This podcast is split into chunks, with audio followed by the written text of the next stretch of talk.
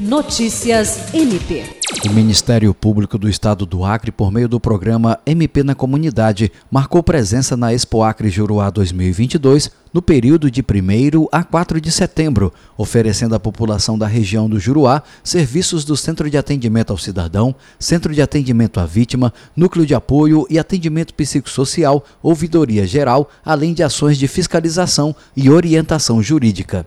O trabalho foi coordenado pelo promotor de justiça Dayan Moreira, com o apoio do promotor de justiça da Unidade Ministerial de Cruzeiro do Sul, Iverson Bueno.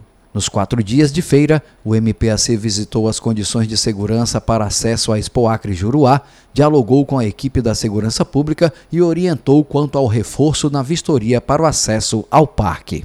O MPAC se reuniu com os responsáveis pela programação, orientando medidas diversas e também recebeu a população em seu estande para tratar sobre os serviços disponibilizados.